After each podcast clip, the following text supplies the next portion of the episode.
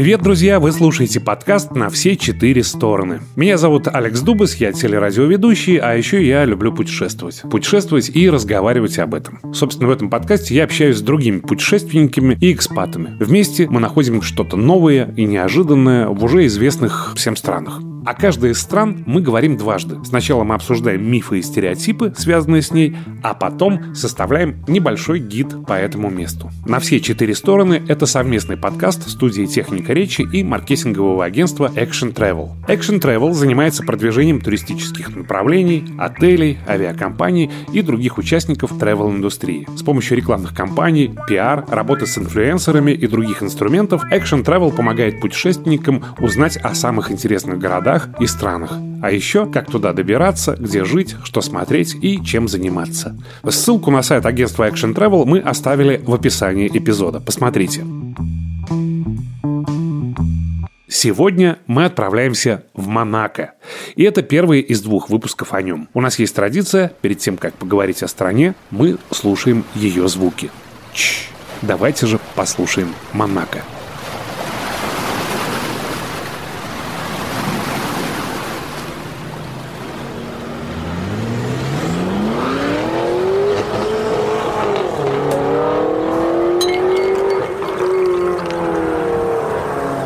Итак, что мы знаем о Монако? И что из этого соответствует действительности?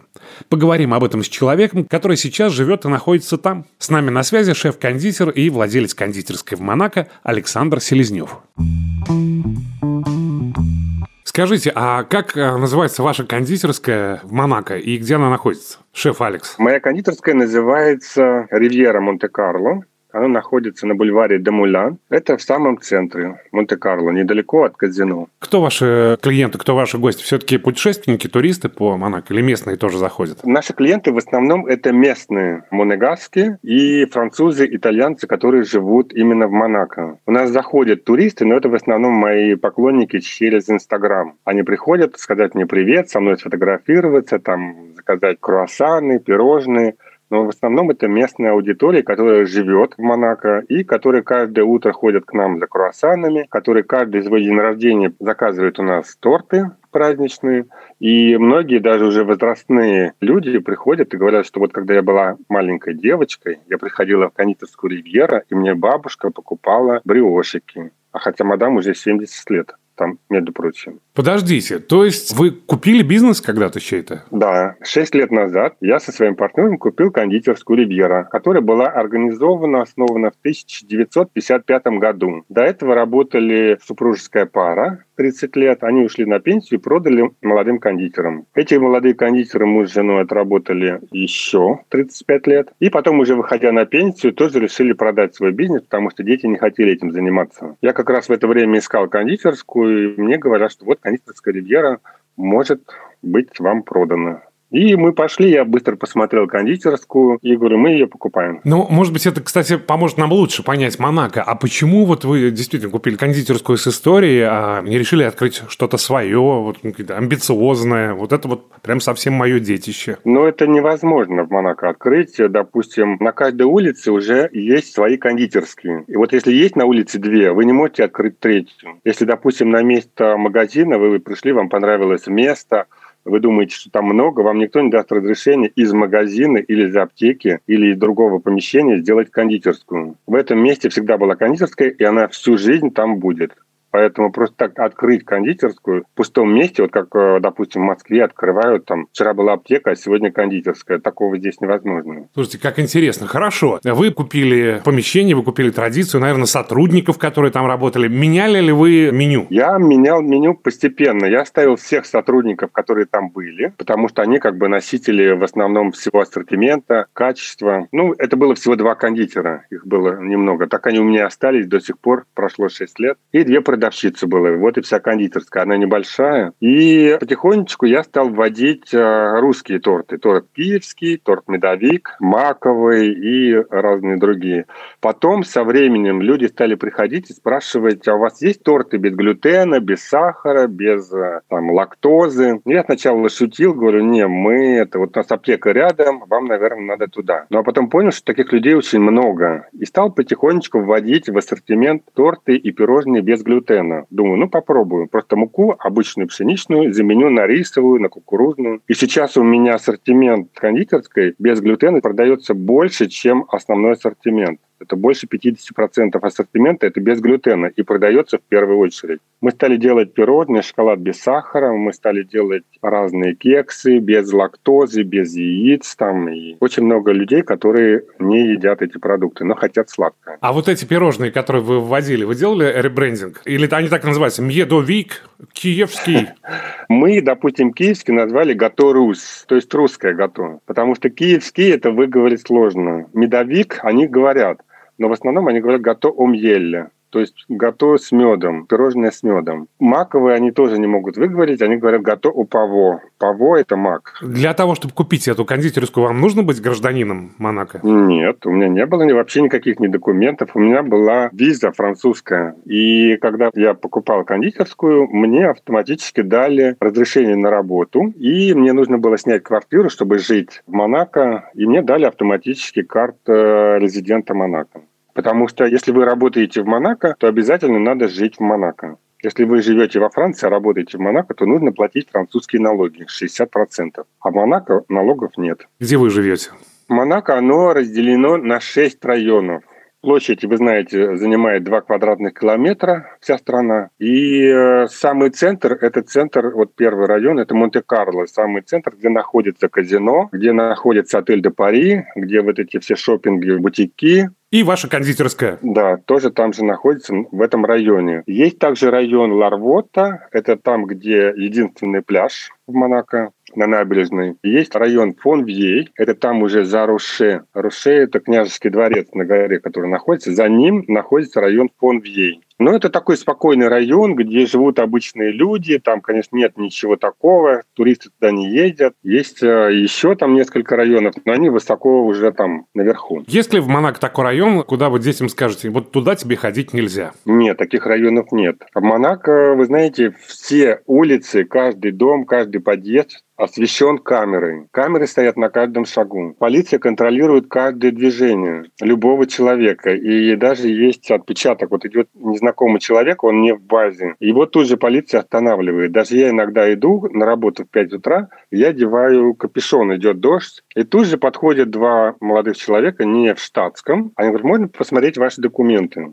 Говорю, а вы кто? Корочку показывают, понятно. Я показываю, что у меня это. Они говорят, извините, идите дальше. Поэтому все, кто перемещаются по Монако, они знают все машины, всех людей, все это, кто куда пошел, кто чем занимается. Здесь стопроцентная безопасность. И здесь нету ни воровства, ни убийств, там, ни каких-то грабежей. Женщины вечером выходят э, в бриллиантах, в вечерних платьях, ходят в дорогих шубах. Если там какой-то прием, мужчины ездят на дорогих машинах, и никто не боится, что их там ограбят там, или что-то может произойти. Спокойно оставляют машины открытыми, могут забыть телефон или кредитную карточку где-то и обязательно ее вернут. Мне все больше и больше нравится Монако.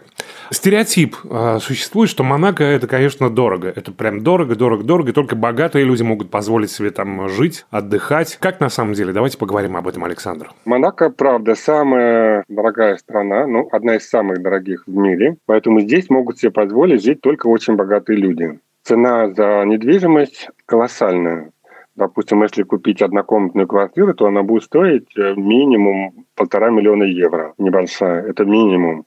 А все остальное это выше. А снять квартиру тоже это от трех-четырех, самая маленькая тысяч евро квартира будет стоить. И то, чтобы снять э, квартиру в Монако, у вас на счету должно быть полмиллиона евро. Тогда вы сможете. И какой-то резон жить в Монако. А просто так, что вы хотите жить в Монако, вам никто не даст ни карту резидента, ни разрешение, чтобы вы сняли эту квартиру. Хорошо, допустим, каким-то странным образом мы решили этот вопрос.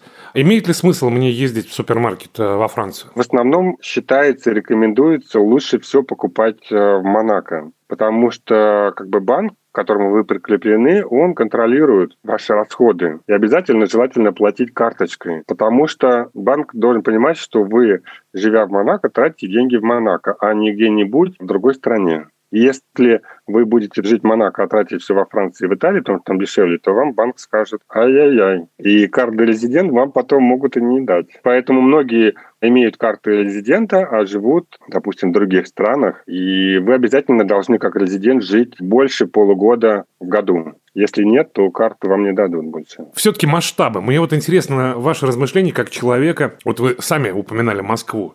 Я рижанин. В какой-то момент мне просто Рига стала маленькой и тесной. Как можно жить в городе, где миллион человек? Ну, где ты невозможно выйти на улицу, у тебя так или иначе, ну, ты встретишь несколько знакомых, и трудно дышать, и хочется каких-то масштабов. А вы, в общем-то, молодой человек, когда нужно покорять мир. Почему вы не в Гонконге, не в Нью-Йорке, а в Монако? Во-первых, в Монако живут самые богатые люди, я уже говорил. Я приехал сюда работать и как бы жить и зарабатывать. А зарабатывать надо там, где есть деньги, а не там, где их нету. И это все-таки э, страна, которая говорит на французском языке и на английском. А у меня разговорный это французский. И это недалеко от Москвы, три часа лету. Это все рядом, все-таки Европа. Продолжим тему безглютеновых кондитерских изделий.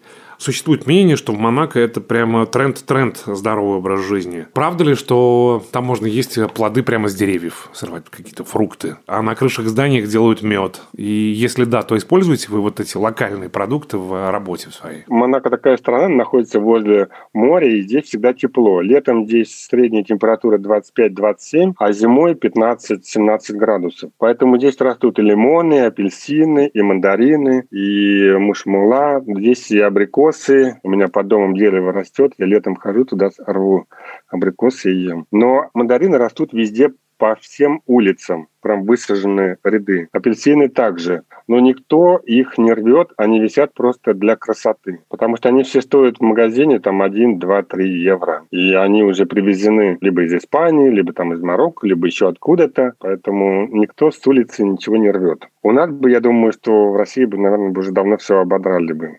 Там все висят мандарины-то на улице и апельсины. Желтые, спелые, такие сочные. Я несколько раз попробовал. На самом деле они очень горькие и кислые. А вот что касается меда, вы говорили, это больше, скорее всего, Франция. Франция, она, конечно, побольше страна. В Монако нет места, чтобы ставить ульи, и чтобы здесь летали эти пчелы. Здесь такого нету. Есть, конечно, вот э, княжеский дворец организовал в Монте-Карло Бэй, по-моему, в гостинице такой огромный огород. И там стоят несколько ульев. Там выращивают овощи, которые потом используют в ресторане при отеле. И вообще рекомендуется всем использовать э, свои террасы для того, чтобы выращивать там цветы и фрукты. Я вот у себя на балконе тоже на предыдущей квартире выращивал и помидоры, огурцы, у меня там и розмарин, и тимьян, прованские травы, лавровый лист, и цветы разные. Жители Монако, вот те горожане, те, кто приходит к вам в кондитерскую, они вас идентифицируют как русского человека, как россиянина. И вообще давайте поговорим немножко о русской диаспоре в Монако, насколько она там влиятельна, насколько общаетесь между собой? Ну, изначально, когда я только приехал в Монако, конечно, они все были очень напряжены. Потому что вот, приехали русские, русская мафия, вы приехали тут это деньги отмывать туда-сюда. Я говорю, ну, мы приехали сюда работать. И поэтому ежедневным своим трудом каждый день в 5 утра я хожу в кондитерскую. И вместе с двумя кондитерами я делаю все, что у нас там продается. И выпечку, и конфеты, торты, и пирожные. И я ввел Инстаграм и веду его. Шеф Алекс Монако. И они все на меня подписаны. И они каждое утро, я сторисы веду, показываю на главной странице. И они говорят, мы все это видим, что вы в 5 утра сами все это делаете. Мы думали, что вы здесь будете только гулять, а работать будут только вот э, французы итальянцы. Я говорю, нет, мне нравится работать. Это моя профессия, это мой бизнес, я должен им управлять, я должен понимать. Тем более два человека, кондитер, это очень большая нагрузка на них. и поэтому втроем рулим этим. Они потихонечку привыкли ко мне, и сейчас они, когда я иду по улице, они bonjour, buongiorno, Алекс, там, ça va, все здороваются, все меня знают. Монако ассоциируется с каким-то бесконечным праздником. Вот тут их смены, здесь гонки, здесь Формула-1, здесь Гран-при, и, в общем-то, все бесконечные, конечно, демонстрации знаменитостей. Так ли это? И вот вы бываете вот на шумных вечеринках, и как они проходят, интересно? Да, безусловно, люди приезжают в Монако для того, чтобы тусоваться. Они приезжают на 3, на 5 дней, и они хотят ходить э, в самые топовые места, красиво одеваться, ездить на дорогих машинах, ходить в казино, там в отелях жить и с видом, чтобы все было красиво. И если, допустим, это лето, то, конечно, много открыто ночных клубов. Это и Твига, и дальше там эти клубы есть. Их полно. И Будда-бар. И вечером народ там тусуется всю ночь. И все скачут, и пляшут, и даже устраивают войны шампанским. Все друг другу посылают шампанское. И кто кому больше шампанского подарит, тот и типа и выиграл. Ну, так люди развлекаются. Ну, я такие мероприятия не хожу. Я, в принципе, приехал сюда работать и жить нормальной жизнью. Ну, а люди приезжают, имея большие возможности, в основном на яхт-шоу, который проходит в сентябре. Самые дорогие яхты мира приезжают в Монако. Есть, конечно, очень много организаторов, которые все эти крутятся вокруг. Очень много владельцев этих яхт, тех, кто хотят купить эти яхты. Вот они устраивают на яхтах очень много мероприятий, всяких тусовок. И здесь, в принципе, в это время, в сентябре, всегда идет такая насыщенная движуха. Заказывают ли ваши кондитерские изделия на борт яхты? Да, да, да, да, да. И ваш курьер на водных лыжах привозит их? Нет, но они же стоят в порту, эти яхты. И у нас есть деливери, он может приехать к нам, забрать и отвезти уже на яхту. Они там устраивают свои пати. Но, как правило, на каждой яхте есть свой шеф-повар, который готовит уже на месте. Ну, десерты, конечно, он не будет готовить, но все, что касается еды, то он готовит на месте. Вот Формула-1, она проходит в мае, но идет подготовка за два месяца, поэтому народ сюда приезжает, выстраиваются трибуны по всему городу. Тоже потом, когда начинается формула, постоянные тусовки, мероприятия. Перед Рождеством очень много разных мероприятий, балы разные, там рождественские, благотворительные мероприятия, вот в которых мы часто участвуем. Именно благотворительные, вот туда я хожу. Допустим, вот на Рождество в Монако устраивается благотворительный аукцион «Помощь детям» по продаже елок рождественских. Весь холл отеля до Пари заставлен елками, и мы тоже выставляем свою елку от кондитерской ривьера, украшаем ее пряничными человечками, карамельными всякими шарами, туда-сюда, и выставляется это все на аукцион. Этих елок там штук 50, и все богатые люди приходят и покупают эти елки, и эти деньги от нас и от этого человека уже идет на благотворительность. Вот на такие мероприятия хожу. Есть мероприятия, проходят очень часто. И мне приходят кондитерскую, оставляют приглашение, приходите. Вот у нас э, завтра будет показ там Cartier, там этот новой коллекции, там ты, ты, ты, ты там шампанское, ты, ты, ты. Потом, а вот у нас э, показ там шуб там каких-то будет, приходите это. Я потому что веду Инстаграм, у меня большое количество подписчиков, все Монако на меня подписано, поэтому им, конечно, интересно, чтобы я приходил на все эти мероприятия, их освещал, и как бы все узнали узнавали о том, что в Монако происходит. Но как бы я показываю природу, я показываю свои тортики, провожу каждый четверг э, мастер-классы, обучаю людей бесплатно готовить. Но народ тусуется. Очень много богатых людей, которые, допустим, мужья работают, а жены сидят в Монако. Дети в школе что делают? Ну, пошли туда, пошли сюда, может, что-то купили, там, шампанского попили с подругами, туда-сюда. Ну, такое развлечение у людей. Ну, в общем-то, вполне ожидаемо. А что дома сидеть?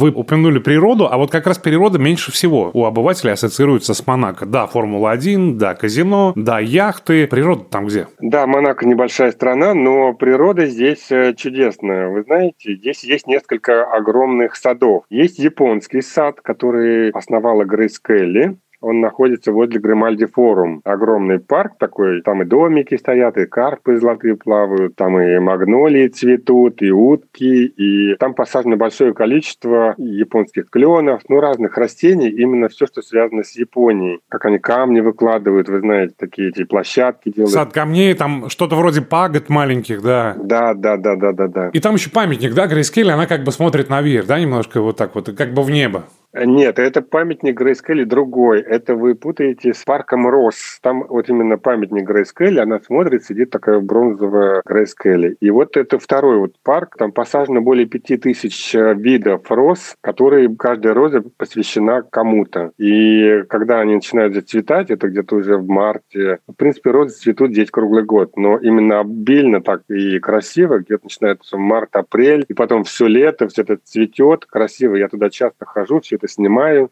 как раз вот выкладываю все это. Люблю там гулять. Парк экзотических растений, Жардан Экзотик наверху там. Там э, собрано такое количество кактусов, которые тоже и цветут, и имеют разную форму, и цвет, и все это на скале находится, и там тоже очень приятно погулять. Потом на Руше, там тоже, где океанографический музей, там можно гулять очень красиво, очень много сосен, очень красивое сочетание того, что сосны и тут же пальмы и лимоны, апельсины. Все очень красиво. В Монако, в принципе, много мест, где можно просто так гулять. И старается каждая улица такая большая иметь свой садик, где дети могли бы гулять. И даже на крышах огромных домов выстраивают детские площадки, потому что как бы где они будут гулять дети? На улице, там же везде эти дороги, пешеходные эти – и поэтому многие детские площадки устраиваются на крышах либо парковок, либо жилых домов. И там, конечно, все это огорожено сеткой, там посажены деревья, там все красиво, чисто. По поводу экологии, автомобили Тесла часто ли встречаются на улицах Монако и вообще много ли там электромобилей? Существует ли какая-то статистика? Вы знаете, с каждым днем становится их все больше и больше. Сейчас все такси в Монако практически уже электромобили. Так как Монако очень маленькая страна, электромобили могут гонять туда-сюда, везде. И там, где парковка такси, уже установлены вот эти аппараты, которые заряжают их электричеством на ночь. Все, что касается всех парковок, первые два этажа, когда спускаешься на обычную парковку, первый и второй этаж минус, это уже электропарковка для электромобилей, а уже дальше для обычных машин. В обычных вот в домах тоже сейчас все парковки, допустим, я живу в доме, здесь 15 этажей, и минус 7 этажей – это паркинг. И тоже в этих домах наших стали уже устанавливать зарядки для электромобилей.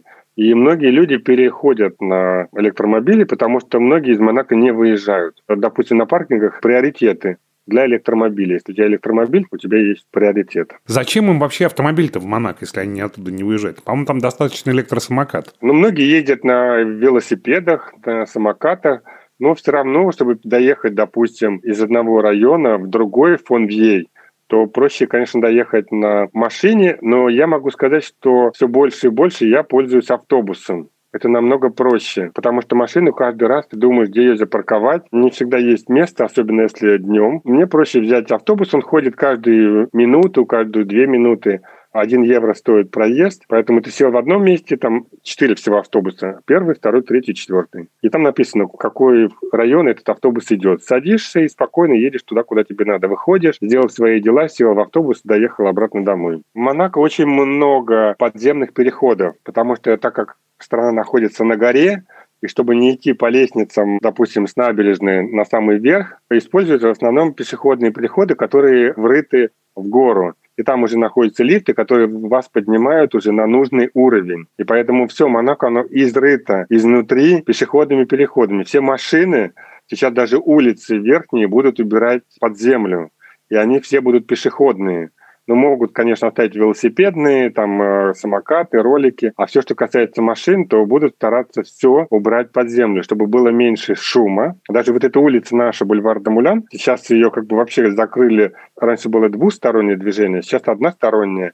А потом сказали, вообще все уберут под землю, и это будет пешеходная зона, и все будут просто гулять. А так, в основном, это все лифты и подземные пешеходные переходы. Это очень удобно. Только вот, наверное, уже нет смысла теперь в кабриолетах. Зачем? Какой смысл? Кто под землей это видит? Тебя в этой кепочке и развивающийся шар твоей подруги. Нет, ну вот эту дорогу, наверное, по которой едет Формула-1, это все останется. А вот там, где это жилые районы, то, конечно, это все спустит под землю, чтобы люди могли больше дышать свежим воздухом, чтобы они могли гулять, и место было не машины кругом были. Все паркинги в Монако находятся только под землей. Наверху нет практически ничего.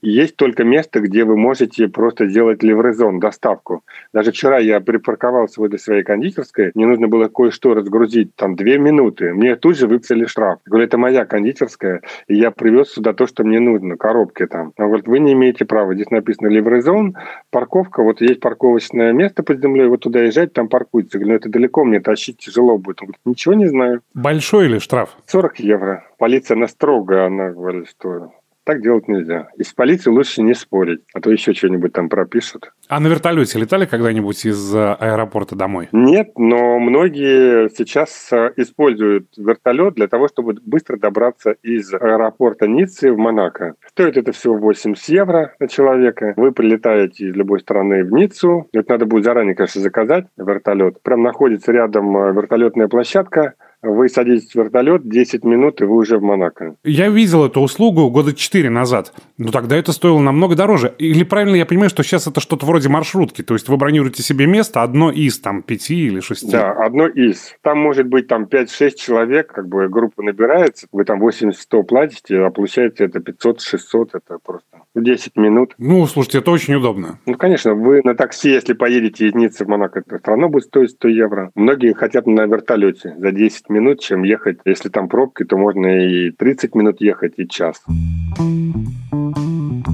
Я не знаю, вы с казино как-то пересекаетесь, связаны, бываете там? Про казино я могу сказать, что в казино не могут ходить местные жители монегасские. Им запрещено. А обычный человек, даже резиденты, мы как резиденты можем туда ходить и играть. Но я там был в казино всего несколько раз, но только для того, чтобы поснимать интерьеры, потому что казино очень красивое внутри. Безумный интерьер. Это было построено 150 лет назад. Там же находится и сцена огромная, где выступают и оперные певцы, и эстрадные, и проходят разные концерты, мероприятия. Казино э, в Монако не только это казино в Монте-Карло. Возле каждого отеля есть, в принципе, небольшое казино, где вы можете зайти, там поиграть, какую-то сумму там проиграть или выиграть купить эти фишки. Интересно, что монегаскам запрещено играть в казино, но это противоречит концепции банков, которые следят за монегасками, чтобы они тратили деньги в Монако. Ну, потому что государство защищает своих граждан. У них, если нужно квартиру, им государство может дать э, по себестоимости эту квартиру для того, чтобы они там жили, но без права, допустим, продажи. Это очень хорошо. Допустим, молодая семья монакская, она может у них нет таких доходов, они же не олигархи или миллионеры, у которых есть бизнесы, они приехали из других стран, чтобы здесь жить. А это обычные люди, которые работают здесь и которые трудятся и зарабатывают небольшие деньги, и поэтому государство им помогает. И в том числе и в плане недвижимости, страховки, здоровья, там все вот это. И они не хотят, чтобы кто-то ходил в казино и все это взял и проиграл, или там что-то с ним произошло. Поэтому вот такая защита. Еще мне почему-то подумалось, что, учитывая большое количество каких-то таких институтов культуры вокруг вашей кондитерской, я имею в виду и оперу, и количество людей, артистов, оперных певцов и балетных людей, которые приезжают к вам, у вас в кондитерской должно быть пирожное Анна Павлова. Мы делаем пирожное Анну Павлову, но только под заказ, потому что оно вкусное, когда оно свежее. И поэтому люди говорят, что вот на завтра я хочу торт Анну Павлову, там, допустим, на 6 человек. И мы выпекаем специальное безе с битыми сливками, с ягодами, и прям вот делаем, чтобы оно прям вот-вот-вот. А если сделать Анну Павлову, оно постоит 3 часа на витрине, то сливки пропитают уже безе, оно будет уже течь, это будет уже совсем не то. Есть ли какое-то вот прям совсем монакское блюдо? Кондитерское изделие или, не знаю, шницель по-монте-карловски? Есть э, одна такая ковришка, это тип э, ковришки, которая сверху покрыта сахарной глазурью, и там миндаль, анис, э, вот эти пряности. Ну, на мой взгляд, я не могу сказать, что это прям что-то такое, но местные говорят, что эти наши вот традиционная сладость. Я не помню даже, как она называется. Это единственная сладость, которая у них есть. Монако находится между Италией и Францией. В основном это смешение культур французской и итальянской. Очень много итальянских и французских ресторанов. Спасибо большое. Спасибо, Александр. Спасибо вам.